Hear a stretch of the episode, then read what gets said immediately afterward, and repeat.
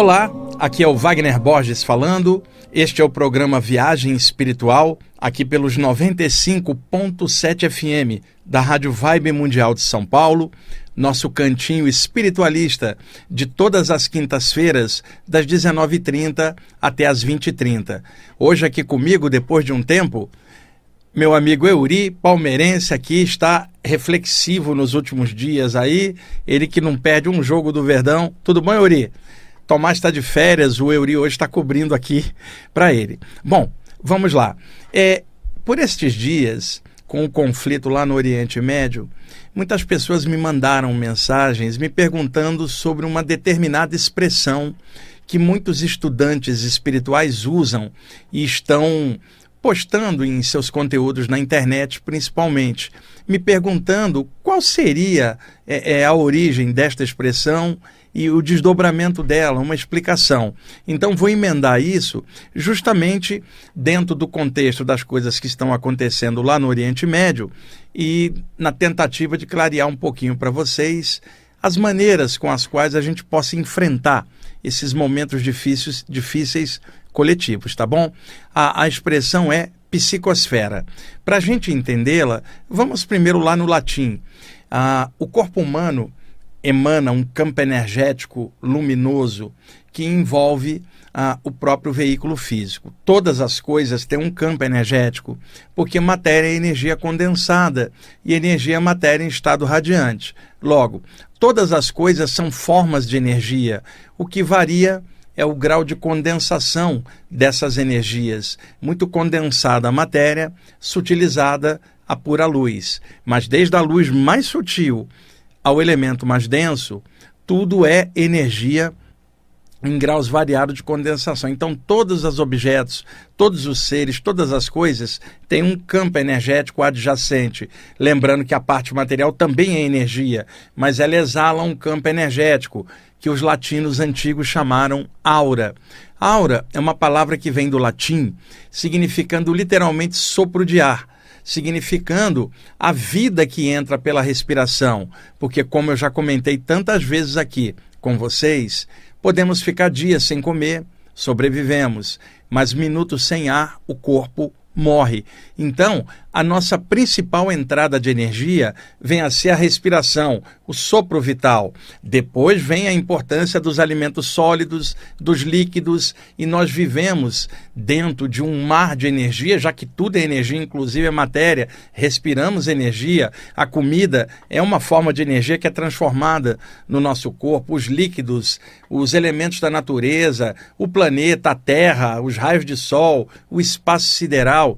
Então, energeticamente, o corpo irradia um campo energético em volta, uma aura que vem a partir da energia que entra pela respiração.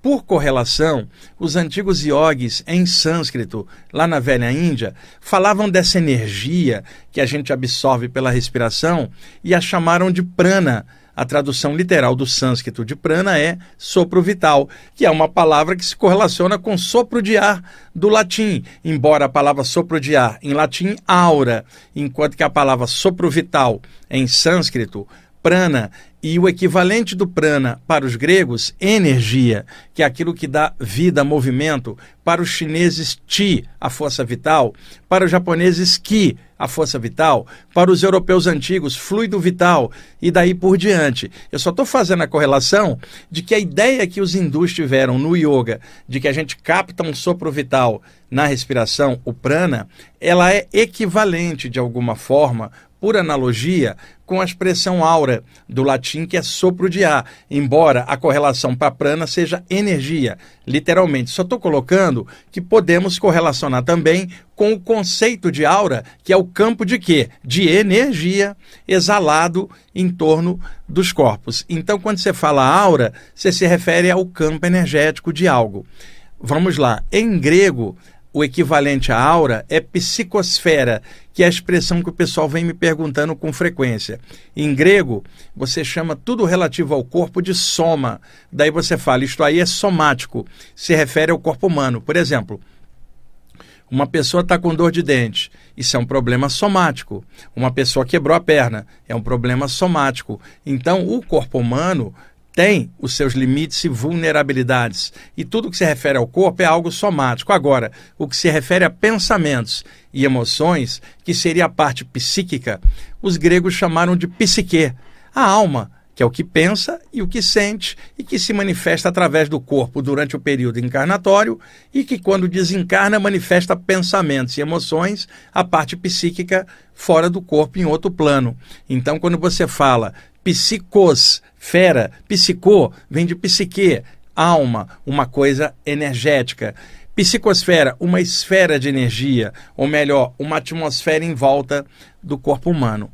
Ora, quando seres humanos estão juntos, pensando, sentindo e vibrando energias de forma igual, as formas mentais das pessoas se misturam, suas emoções e suas energias, formando um ambiente, uma atmosfera coletiva, né? Dentro do ocultismo, alguém poderia falar uma egrégora, o outro falaria uma psicosfera coletiva e o outro diria uma aura coletiva. Então, ah, isso se refere ao momento atual com o conflito no Oriente Médio, que está estarrecendo todo mundo pela violência, a complicação que sempre foi toda aquela região e, e, toda a área geopolítica lá, a complicação que é, que todo mundo é, já sabe há muito tempo, é, com o conflito lá, a televisão trazendo as imagens rapidamente, a internet e tal, e hoje com as redes sociais, muito mais se fala sobre uma notícia do que décadas atrás. Então as pessoas em instantes sabem do que está rolando do outro lado do mundo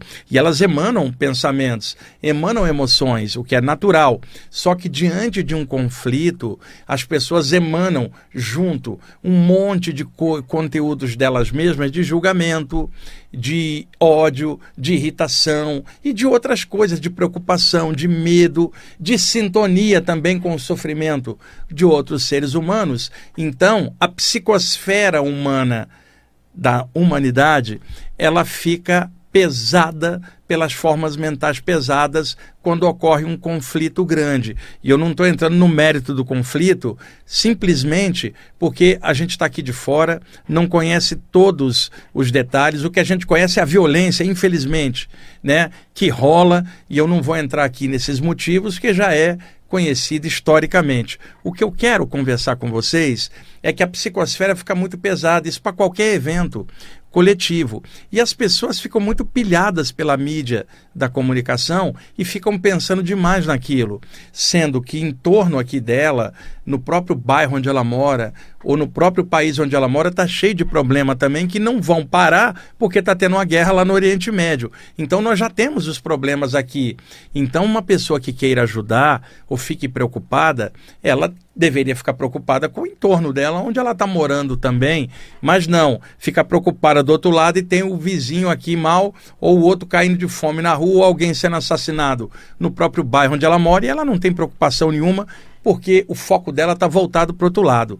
Então, o que, que a gente pode fazer, gente? E eu estou sensível, igual a vocês, preocupado, porque qualquer violência em qualquer lugar tá? A gente trabalha com a parte espiritual e precisa nessas horas colocar em ação tudo que nós estudamos, como força do pensamento, força de sentimentos maiores, irradiar uma energia a favor dos que sofrem, dos que passam para outro plano, dos que ficam nesse plano e fazer a nossa parte. Agora, Euri, como é que eu vou vibrar uma energia a favor das pessoas que estão sofrendo no Oriente Médio se eu mesmo estou sofrendo com aquilo e estou todo perturbado ou, ou, ou, cheio de julgamento em cima de tudo? Eu não tenho condições quando eu fico assim. Então eu quero passar um recado para vocês, especificamente médiums, curadores de todas as áreas, pessoas que meditam ou que trafegam em alguma área espiritual Gente, usem o que vocês sabem. É, estejam sensíveis à dor, com empatia pelo sofrimento do outro. Eu estou vibrando muita energia, trabalhando pra caramba também, porque a atmosfera pesa muito. Mas não é só o peso de um conflito, é o peso da psicosfera pesada com a repercussão do conflito no resto da humanidade pensando em cima daquilo e projetando emoções pesadas. Fora o medo que todo mundo tem de desencadear uma escalada de guerra ali, pegando outros países em torno. Tudo isso é justo e natural, mas a gente que estuda a parte espiritual, é, podemos estar atento às notícias, devemos saber tudo o que se passa, devemos ter nossa opinião bem clara, concreta. O que eu estou falando é o seguinte: evitar ficar pilhado em cima do evento, ficar em looping. Eu sei que vários de vocês esses dias estão deitando e com a imagem da guerra girando as imagens que vocês estão vendo durante o sono. Então imagina algum de vocês que estudam saídas do corpo. Poxa, você pode deitar, erguer o seu pensamento, sintonizar com mentores e pedir espiritualmente para ir até lá ajudar. Mas como é que você vai fazer isso se você está deitando pilhado? Não vai funcionar. Então o que eu estou falando não é frieza, é estratégia. Eu também estou sensível a tudo, preocupadíssimo com a situação, é, com empatia, tanto que eu estou vibrando energia, eu estou trabalhando para caramba esses dias fazendo o que eu posso fazer. Eu não estou lá. Eu estou aqui no Brasil, o que eu posso fazer? Radiar uma energia, formas mentais positivas e pedir aos mentores que, de alguma forma, ajude em alguma coisa lá dentro do limite espiritual do que a gente pode fazer. Então, vocês que trabalham com a parte espiritual, é, tenham suas emoções, seus pensamentos. Eu não quero dizer o que, é que você deve fazer. Eu estou falando do ponto de vista de um espiritualista responsável e consciente. Se você quer irradiar uma energia e ajudar, você não pode estar perturbado com o noticiário, nem pode ficar pilhado com algo serenas emoções, fique atento ao noticiário, mas serenas emoções. Vibre em silêncio sua energia, sua prece, seu mantra, o que você quiser fazer. Ative os seus chakras, faça qualquer coisa. Mas para fazer tudo isso, você não pode estar tá pilhado ou pilhada ou em desequilíbrio. Precisa equilibrar. Isso não é frieza, é sentimento legal, é capacitação espiritual para trabalhar. E quando é que a gente é mais exigido espiritualmente? Na hora de um conflito desse, as tragédias naturais. E entenda, você pode muito bem deitar pensando lá no Oriente Médio em ajudar, e os mentores espirituais levam você fora do corpo para um bairro aqui da cidade onde você mora para assistir alguém que está muito mal, alguém que sofreu violência também. Quer dizer, não fique pilhado num evento, porque tem vários eventos violentos rolando no mundo todos os dias, além de toda a problemática que nós temos é, é, é de miséria, sabe, é, de dor, de doença e, e, mais guerras em outros lugares. Tem um planeta inteiro e dentro dele uma humanidade gemendo de dor por vários motivos se a gente trabalha com a parte espiritual, nós não somos médicos espirituais. Os médicos espirituais operam espiritualmente. Nós somos auxiliares de serviços gerais. Nós podemos irradiar uma energia no sentido de ajudar a humanidade inteira para onde o universo quiser levar essa energia, não para onde o ego da gente está preso ou pilhado. Então, por favor, pessoal, fiquem atentos ao noticiário, estejam, conversem sobre tudo, tenham sua própria opinião, é claro, cada um a sua, e que seja baseada em bom senso e inteligência.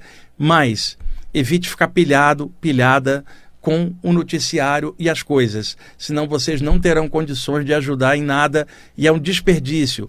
Você deitar, você que é curador, curadora, médium, projetor, projetora, sabe que pode fazer uma diferença pequenininha para o mundo, mas enorme para você, de se ligar a mentores que trabalham com cura espiritual para ajudar em alguma coisa, ou sentar, irradiar sua energia em silêncio, ou meditar na paz mundial para que tudo se, se aclare e melhore no, me, no menor tempo possível. Faça a sua parte, por favor. E eu não estou falando aqui como doutrinador, como guru de ninguém, eu não sou mestre nem de mim mesmo. Como é que eu poderia ser mestre de alguém? Eu estou falando como espiritualista responsável. Eu já passei muitos eventos como esses. Eu tenho 62 anos, já vivi várias coisas, já participei de várias assistências. É essencial serenar o coração para que ele possa florescer e irradiar um abraço espiritual a favor dos que sofrem. E não tome lado de nada. Irradia energia de forma incondicional e deixa que o universo conhece a cada um, sabe a responsabilidade de cada um. Simplesmente faça a sua parte, irradie uma energia, tenha a sua própria opinião, mas trabalhe de conjunto, num trabalho baseado no seu ego, julgando isso ou aquilo. Luz em ação, amor em ação e energia sadia. Pensa, se assim quiser, em grandes referências espirituais que você goste. Porque isso dá força a você, porque eles também estão ajudando invisivelmente, estiveram na Terra por um tempo, deixando seus ensinamentos, hoje operam de outros planos, trabalhando é, é, invisivelmente e respeitando o livre-arbítrio da própria humanidade e ajudando naquilo que é preciso. Sabe, pensar em Jesus numa hora dessa e seus ensinamentos, que coisa legal. Pensar no Buda e nos seus ensinamentos, que coisa legal pensar, por exemplo, em Krishna e seus ensinamentos, que legal. Pensar, por exemplo, na deusa chinesa da compaixão, a Kuan Yin, ou pensar em Maria, mãe de Jesus também, referências lindas de compaixão. Pensa você pensar em Abraão, Moisés, referências espirituais do povo judeu o muçulmano pensar em Maomé, pensar em Alá, sabe? Cada um buscando a inspiração naquilo que respeita e sente amor e luz. É nessas horas difíceis que a gente pode trabalhar com tudo isso. E alguém que não segue linha nenhuma, né? Pensa no sol, pensa no espaço sideral, pensa na ma magnitude da vida, no infinito, e que isso inspire você a vibrar coisas legais. Quem disse que alguém precisa estar dentro de uma linha espiritual para poder vibrar algo melhor? Conheço materialistas que vibram coisas muito boas por suas atitudes sadias. A gente que mexe com a parte espiritual, a gente precisa fazer melhor ainda, né, pessoal? Sei lá, um abraço sutil na humanidade, um sentimento bom e para todos os que são mais sensíveis, a psicosfera pesada, ela causa tontura, peso na cabeça, irritabilidade. Fiquem atentos, gente. Quando você pilha no noticiário, você fica exposto espiritualmente a cargas mentais ou psíquicas que você normalmente não sentiria. E isso vai desequilibrar você também individualmente. E vamos pedir ao alto que ilumine a humanidade para que as coisas melhorem. Sabe, os homens são complicados. Quando eu falo os homens, eu me coloco no meio. Você também estamos num bolo, é uma humanidade inteira, espíritos encarnados na matéria. E o conhecimento espiritual nos ajuda a entender essas coisas, porque vocês já pensaram olhar toda essa violência que está rolando sem um conteúdo espiritual fica muito difícil. E extrafisicamente, mentores extrafísicos de várias áreas estão trabalhando para caramba e o que eles pedem para nós é paz de espírito, consciência, amor, fique ligado num sentimento maior, ajuda o próximo, mas para isso a gente tem que ajudar a gente mesmo, ficando mais equilibrado. Se a gente não consegue ajudar nem a gente, como é que vai ajudar um terceiro? Então, Dá uma aprumada se você puder, e, e, vou repetir: eu não eu detesto dar palpite na vida alheia ou como alguém deve agir. Eu estou falando do ponto de vista espiritual de alguém responsável. Vários de vocês são estudantes espirituais, aprofunda os temas. É nessa hora que a gente tem que ser mais assertivo e positivo e ajudar no que for possível. Correto, teoria? Não é uma questão lógica, óbvia, para nós todos, é só para a gente se cuidar para não ficar pilhado nas coisas aí e tentar fazer o melhor possível. Bom, é, ontem eu estava fazendo uma vibração de madrugada para a humanidade, como eu falei para vocês. Eu não fico pilhado, ah, deixa eu mandar uma energia para o Oriente Médio.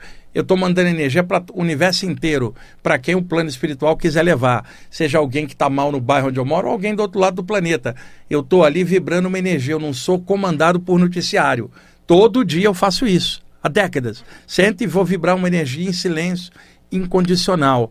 É, é o mínimo para o mundo, mas para mim é o máximo do que eu posso fazer secretamente, silenciosamente ali do meu lar.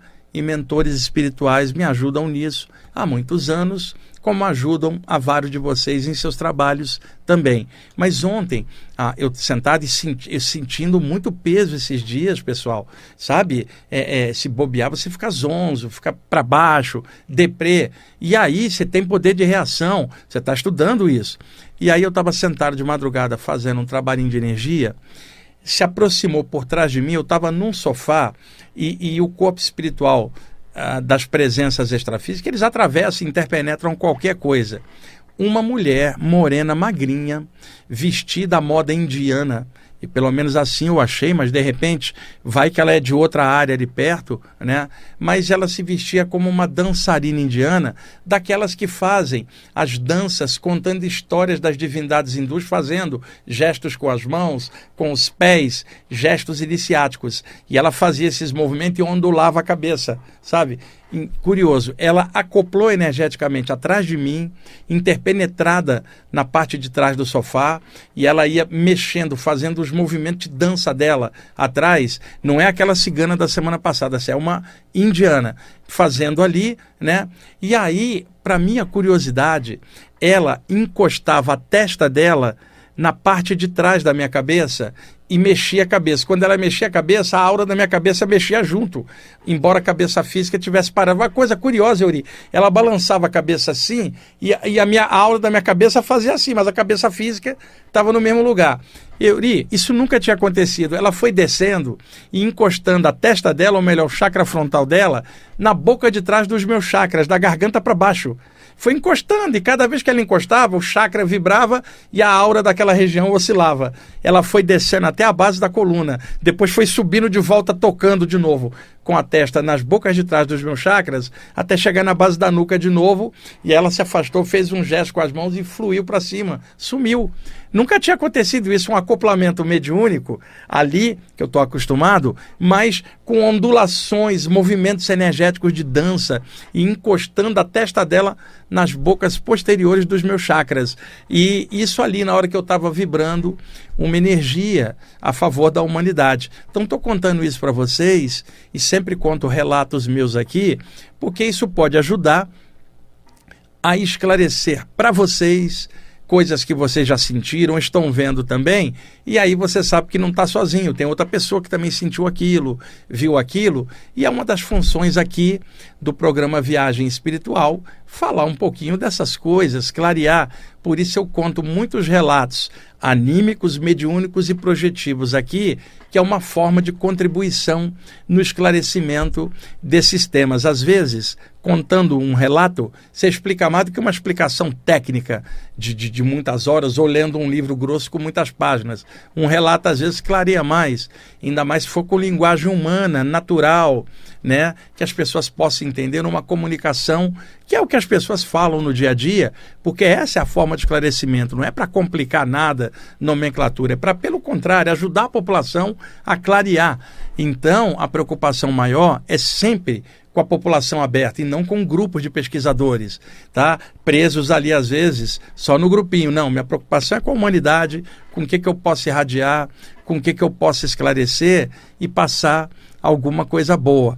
Então, esse primeiro bloco, falei de psicosfera, falei de crise no Oriente Médio, estou contando agora esse caso dessa moça indiana, e aí na volta do intervalo, aí eu vou mudar o tema para os temas do programa que eu já tinha separado, e aí a gente vai continuando, tem muitas coisas anotadas, aí no programa da semana que vem eu vou dar continuidade.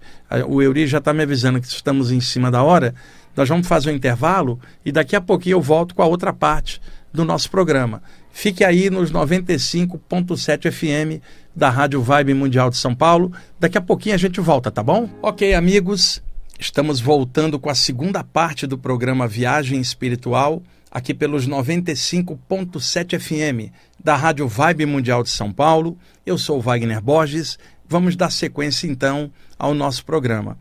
Eu pensei um texto do meu livro Viagem Espiritual, volume 3, publicado em 1998. O livro está esgotado há vários anos. Para o pessoal que estiver assistindo no YouTube, está aqui a capa do livro, o qual eu já mostrei tantos textos aqui ao longo dos anos de programa.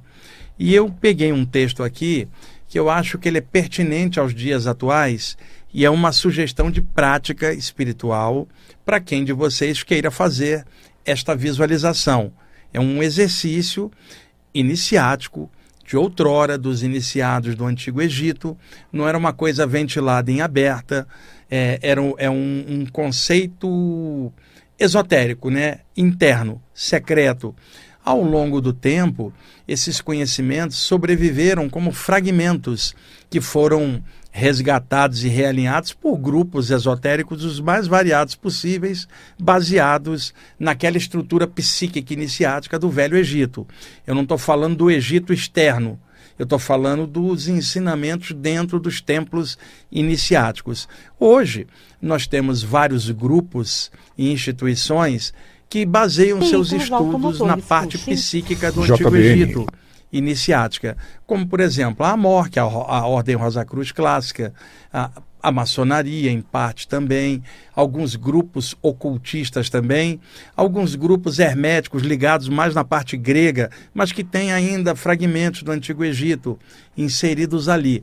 Então, no contexto clássico do Antigo Egito, dentre as várias divindades criadas dentro do arcabouço psíquico egípcio, entidades que tinham ali em seu panteão, principalmente Osíris, Isis e Horus, o casal divino e o filho é, divino, ah, ah, e diversas divindades ligadas a elementos, natureza e funções é, diversas. E era comum a, a, os egípcios colocarem referências de animais relativas às características das divindades. O Horus, filho de Osíris e Ísis, tinha uma cabeça de falcão. Ele era o emissário do Sol, o Filho Divino, se vocês observarem figuras antigas do Horus, em cima da cabeça de Falcão tem um Sol. Pode observar em várias figuras. Ele é o emissário da luz. Nós temos uma divindade como Deus Anubis, que tinha cabeça de chacal, uma metáfora do animal que vive em áreas áridas, vive no reino da morte, o reino das areias. Então, muitas vezes associado a um momento da morte, o Anubis vindo retirar a alma do corpo para levá-la ao julgamento celeste. O deus de Jeruti, que posteriormente os gregos chamariam de Tote, cabeça de Ibis, e posteriormente os gregos colocaram uma cabeça humana e chamaram de Hermes Trismegisto. Então você tem toda uma referência de divindades com cabeça de animais que é mera formação simbólica. Você não vai pegar isso ao pé da letra, como muita gente radical às vezes pega ao pé da letra, seja acreditando ou para desacreditar. São metáforas com imagens e simbolismos que, fora daquele contexto, a pessoa não vai conseguir atravessar o véu iniciático para entender o que está por trás daquela imagem. Então, havia uma divindade chamada Maat, uma divindade feminina, e se dizia que Maat tinha um livro da lei, o livro da, do destino, o livro da justiça nas mãos. Então se dizia que ela ficava abaixo dos deuses, porém acima dos homens. Observe a expressão: pairando, planando acima dos homens e observando tudo que os homens pensam, sentem e fazem e anotando no livro da justiça divina, ao qual seria aberto no julgamento da alma após a morte, dando-lhe a média energética daquilo que aquela alma ou espírito fez durante a vida, pensando, sentindo e fazendo. Quando se fala pairando acima dos homens, para pairar você precisa de um par de asas, é uma metáfora.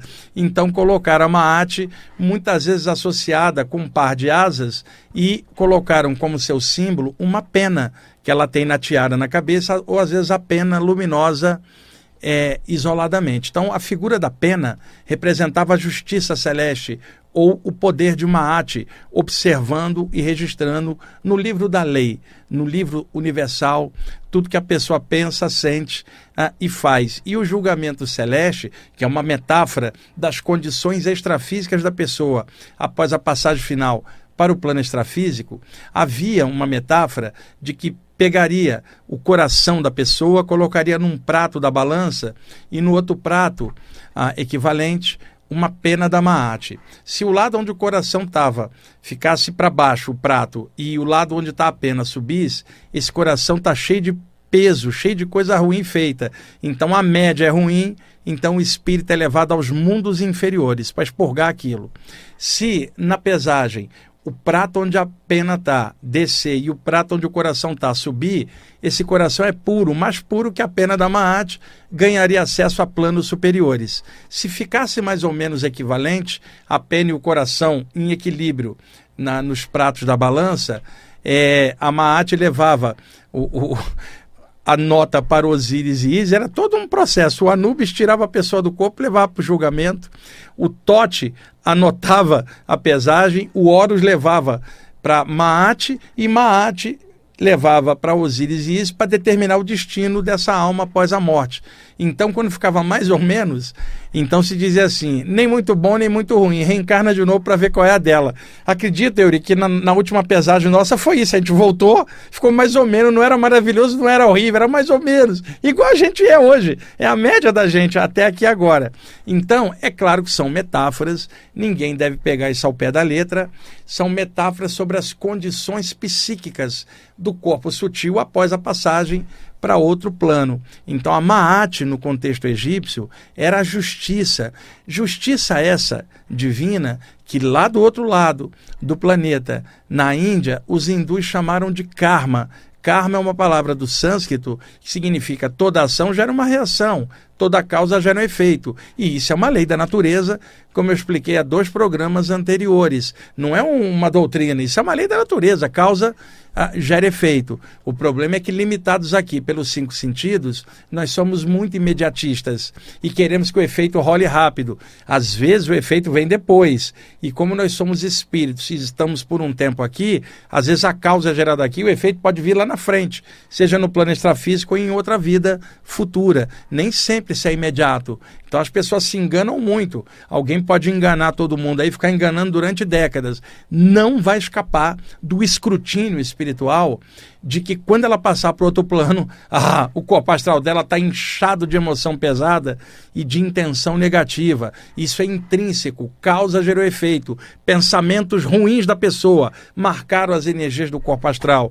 Quando ela emerge para fora, esse corpo astral está pesadaço e aí é atraído para ambientes pesados. Não é que ninguém vai jogar a pessoa lá, ela é atraída. E aí a consequência vem, o efeito busca o seu causador. Aqui embaixo as pessoas aprontam muito e se esquecem que elas vão passar para outro plano em algum momento e aí o bicho vai pegar. Mas não é por religião que eu estou falando isso. Causa gera efeito. Então, voltando, Maat era a corporificação numa divindade da justiça, que o hindu do outro lado chamava Karma e que o egípcio associava à deusa é, Maat. Então, baseado na atmosfera da Maat, na psicosfera, na egrégora ou na aura ah, dessa divindade, há toda uma energia que o qual os iniciados se ligavam em espírito e verdade, principalmente em épocas de injustiça. E nós temos muita injustiça aqui na vida nossa, aqui na humanidade, uns com os outros. Então, era praxe meditar em Maat para que ela ajustasse os pratos da balança e colocasse as coisas no lugar, sem que o mundo veja, sem que o mundo saiba, o iniciado sabe que é um poder maior interagindo em tudo. Nós não estamos falando de Deus como fiscal cósmico, como fanáticos religiosos querem. Né? Eu outro dia vi um adesivo no carro, um, um, provérbio bíblico que dizia: os olhos de Deus estão em tudo. Perfeito, é um provérbio, provérbio bíblico. O que, que eu entendo? O todo está em tudo. Mas na visão de um fanático religioso, vira uma ameaça. Ele vai falar: se os olhos de Deus estão em tudo, Deus está te olhando. Vira uma ameaça, porque é a visão tacanha de um fanático. Numa visão clara, o todo está em tudo. Era conceito hermético clássico. Então, nesse sentido, ninguém enganará as leis da natureza. E Maat representa essas leis da natureza num sentido espiritual. Então, há uma atmosfera de reajuste, de retificação com a Maat. Então, os iniciados não se concentravam na atmosfera de Maat para buscar a justiça para eles, que seria também uma coisa do ego. Muitas vezes você acha que foi injustiçado e o problema era seu, não era de quem supostamente te injustiçou é, era o seguinte: a justiça cósmica equilibrando os praços da balança, da balança da própria humanidade. Um iniciado ao rezar para Maat, ele não estava pedindo nada para ele, ele estava pedindo que a justiça maior equilibre a humanidade da forma que só o plano espiritual consegue assim fazer.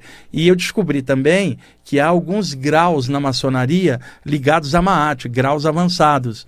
Uma vez eu fui dar uma palestra numa loja maçônica e eu citei algumas coisas da Maat pelo que eu sei é, como espiritualista, né? E depois alguns maçons vieram falar comigo, cara, você falou de coisas que estão nos graus avançados. Eu falei, mas esses graus estão apenas falando de uma divindade que era é, conhecida no Antigo Egito e que a maçonaria adaptou de uma forma legal em alguns graus, né? Mas esse conhecimento aqui está em aberto. Então, eu tenho aqui um texto do livro Viagem Espiritual 3, que me foi passado pelo Sanat Kun Maat, aquele mentor que eu já passei tantas coisas dele, e aqui está um exercício. Nesses dias tão conturbados aí de guerra no Oriente Médio e, e tanta pilhagem mental, todo mundo pilhado, esse exercício pode ser útil para vocês caso queiram fazer. Eu vou ler aqui e vou pontuar. Euri, quantos minutos nós temos aí, por favor? Ah, aqui tem falta 15 ou, ou já passou 15? Falta 15? Ah, então vai dar, vai dar certinho. Vamos lá, pessoal. Eu vou ler o texto, que é uma mensagem dele que eu apenas captei numa saída do corpo e transcrevi quando voltei. Chama-se Maat. Vamos lá. Para os iniciados hindus, o trabalho espiritual é a mais elevada realização da alma encarnada.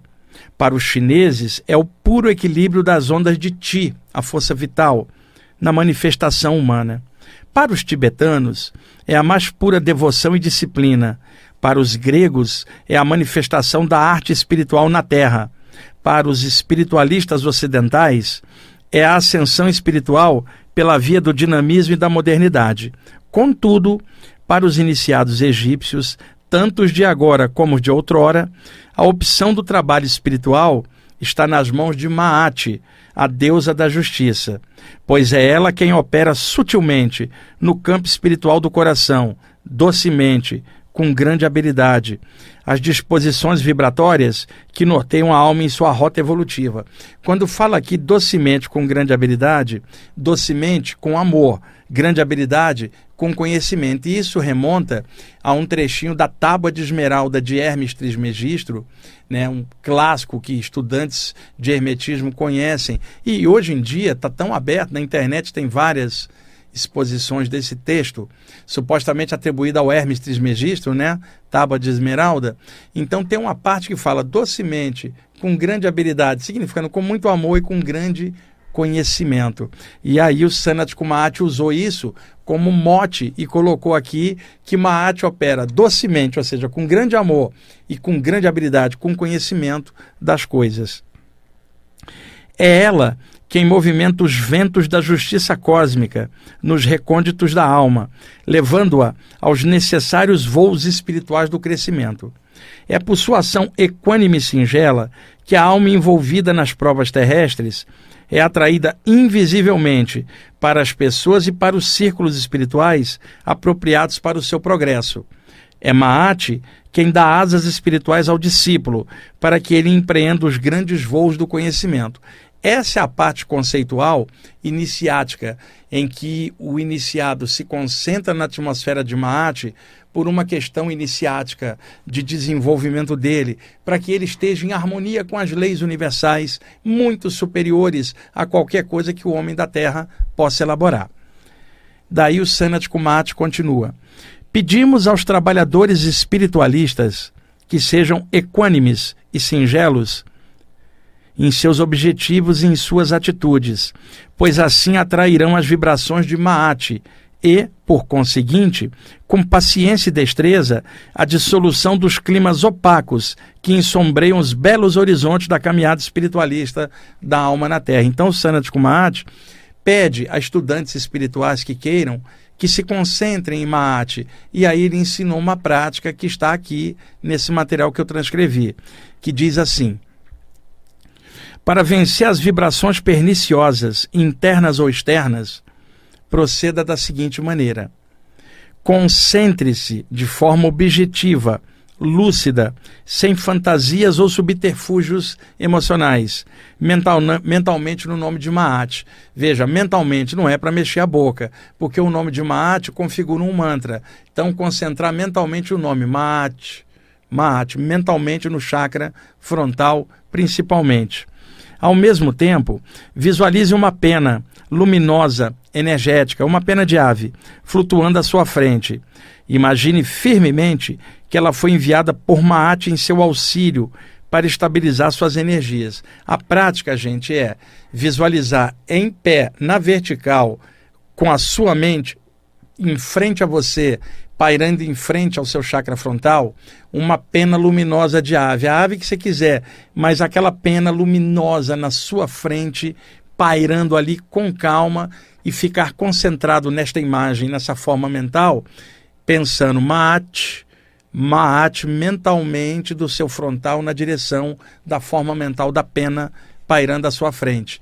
É uma prática iniciática de alinhamento mental, de equilíbrio, a, a, da energia da pessoa e muitas vezes essa pena pode ondular, a imagem mental ondular, se transformar numa pequena chama ou se transformar também é, na numa ave inteira, tá? uma fênix, por exemplo, que é símbolo de renascimento. Então são simbolismos que eram utilizados por iniciados do Antigo Egito sentado, tranquilo, a mente plasta, sentimentos grandes. Se puder, eleva o pensamento, concentra uma pena luminosa em pé, na vertical na sua frente, e concentra no nome de Maat na mente com paciência, calma, por alguns minutos. Isso pode alinhar o seu campo energético, pode ligar você à atmosfera dos iniciados que hoje está viva mais no plano espiritual do que aqui e por sintonia descer uma energia que acalme seu coração, equilibre sua mente, lhe dê paz de espírito mesmo em meio aos conflitos da humanidade. É uma prática que antes não era passada em aberta. O, o Sanat Kumati me passou e eu acredito que essa prática também seja passada em outros contextos para outros estudantes espirituais assim como ela foi passada para mim. E provavelmente até existe a, a alguma coisa escrita sobre isso, mas que não vem a público em algum grupo iniciático. E aí, pela saída do corpo, muita coisa me é passada para que eu possa compartilhar. E aí, na época, na década de 1990, eu publiquei esse texto aqui no livro. O livro está cheio de pistas iniciáticas. E aí, devagarzinho, à medida que os anos se passam, eu trago uma ou outra aqui e vou lentamente desdobrando as explicações. E está aí mais uma sugestão de prática, de visualização criativa para vocês, não precisa mudar de religião, não precisa nada disso. Nós estamos apenas é, um, é uma estratégia iniciática usando o nome de uma arte e o símbolo de uma pena, que às vezes pode virar uma flama, né, uma chama acesa, ou também a, a, a chama pode envolver a pena, porém sem queimá-la, sem abrasá-la. Muitas práticas a, dessa forma acaba aparecendo uma chama que é a vivacidade, a flama espiritual. É um simbolismo espiritual muito forte que aparece em diversas práticas. Então tá aí para vocês e ele ainda termina o texto assim, ó. Opere assim por alguns minutos e reverta o negativo em positivo, como deve ser, seja luz. Essa é a orientação do Sanat Kumati no livro Viagem Espiritual 3, que foi publicado em 1998 pela editora Universalista.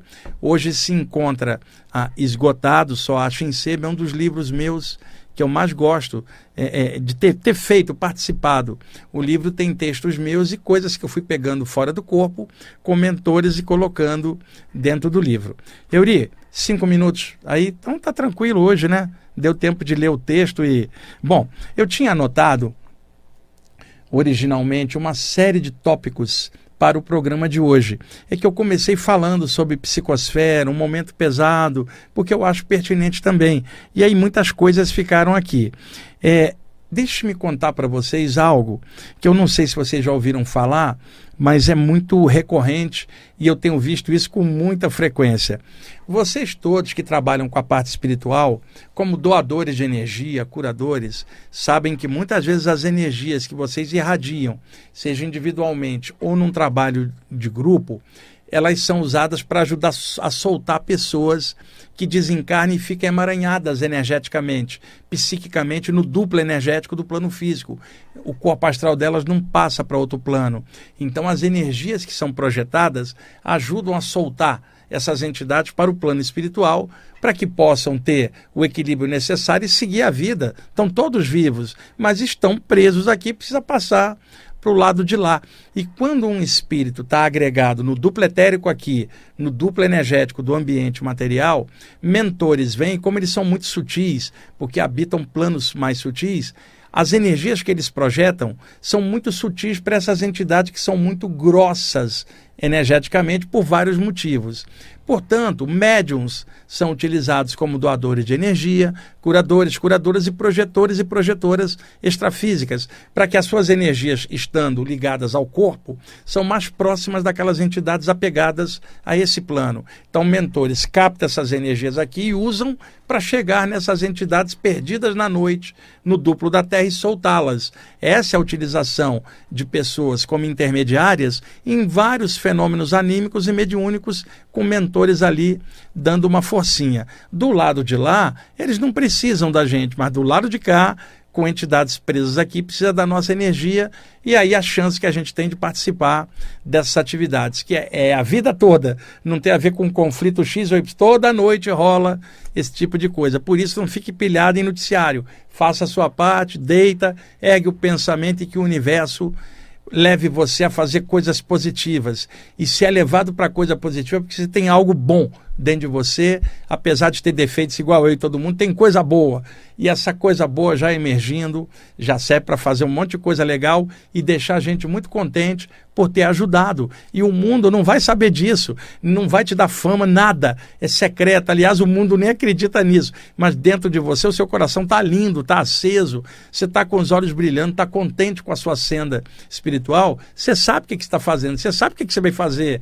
E a ajuda que você deu para o outro acaba revertendo para você, como essa linda luz no seu coração. Não é como prêmio celeste ou que você vai ganhar o paraíso, não é nada disso. O que você ganha é um coração lindo e uma alegria grande de ter feito essa atividade que ajudou o próximo. Ninguém de fora vai saber, é você. E isso dá uma paz de espírito, mesmo no meio do conflito, e dá uma alegria muito grande. O que, que eu tenho visto, gente, tá? Doação de energia para pessoas extrafísicas, mas veja agora o inverso. Ah, vamos supor, tem uma, uma pessoa da sua família que vai engravidar em breve, ou está em processo de se ligar um espírito a ela. Isso começa meses antes. E aí a energia dela não é suficiente para aglomerar e encaixar, engaiolar aquele campo espiritual dentro do útero dessa moça. Vamos supor, é sua tia, sua sobrinha, sua filha. Então, o que, que o plano espiritual faz? Usa a energia dos chakras de baixo de um médium ou de algum curador ou curadora, porque tem muita energia, muito ectoplasma ali embaixo, puxa um pouco dessa energia e coloca no campo energético daquela moça para ajudar a colar melhor o campo espiritual do espírito dentro do útero dela. Então a energia que ajuda a soltar alguém pode ajudar a colar alguém num processo de descida de mais um espírito para encaixar na matéria. E aí, quando eu vejo a aura da pessoa bem larga, na altura da cintura, eu sei que muitas vezes a energia dela é, do, é doada para encaixe de espíritos na matéria. E é legal poder falar isso para vocês. Você não ajuda só a soltar, não. Você ajuda a gente também a descer e a vir viver aqui na Terra, como você também um dia veio. Euri, estamos em cima já? Bom, gente, passou rapidinho. Semana que vem a gente está de volta, tá bom? Um abraço.